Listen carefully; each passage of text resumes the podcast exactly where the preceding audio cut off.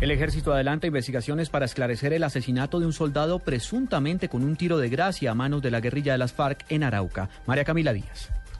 Hola, buenas tardes. El comandante del Ejército Nacional, el general Jaime Lasprilla, anunció que se abrirá una investigación por la muerte del soldado Luis Caicedo, quien habría sido ultimado el pasado 9 de noviembre por un jefe de compañía de las FARC, identificado como alias el Negro Nietzsche, situación que se habría dado en completo estado de indefensión y delante de sus compañeros que posteriormente fueron secuestrados en zona rural de Tamen. Definitivamente estos hechos como el secuestro y como las de las FARC contra el soldado Luis Caicedo Milton, eh, eh, como decimos nosotros, deben ser denunciadas y deben ser investigadas por los organismos de control y en eso estamos.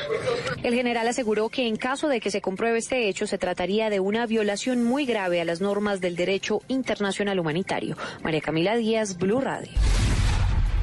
En las próximas horas se entregará ante las autoridades el joven que protagonizó un fatal accidente en el norte de Bogotá donde murieron cuatro personas. Enfrentaría cargos por homicidio culposo. Daniela Morales.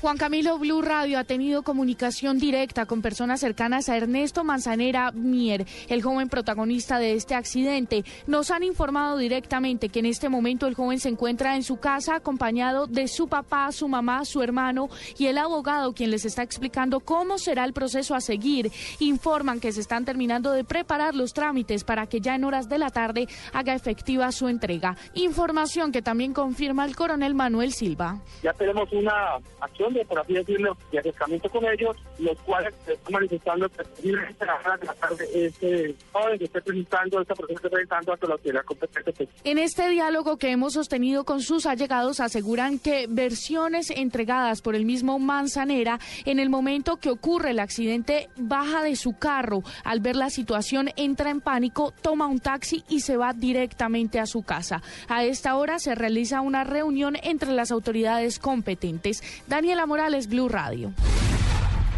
Lo más importante en el mundo a esta hora, el primer ministro israelí Benjamín Netanyahu disolverá el Parlamento y convocará elecciones anticipadas tan pronto como sea posible. Netanyahu adopta esta decisión de llamar a los israelíes a las urnas dos años antes de lo previsto, después de no poder resolver el conflicto existente en la coalición de gobierno.